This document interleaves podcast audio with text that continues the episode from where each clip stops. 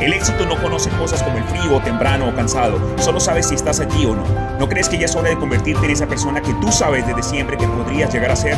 ¿Cómo lo haces? Simplemente rompes el molde, levantas tu trasero de la cama cuando hace frío, cuando es temprano, empieza a hacer cosas fuera de la normalidad de lo que has venido haciendo. ¿Por qué no intentarlo?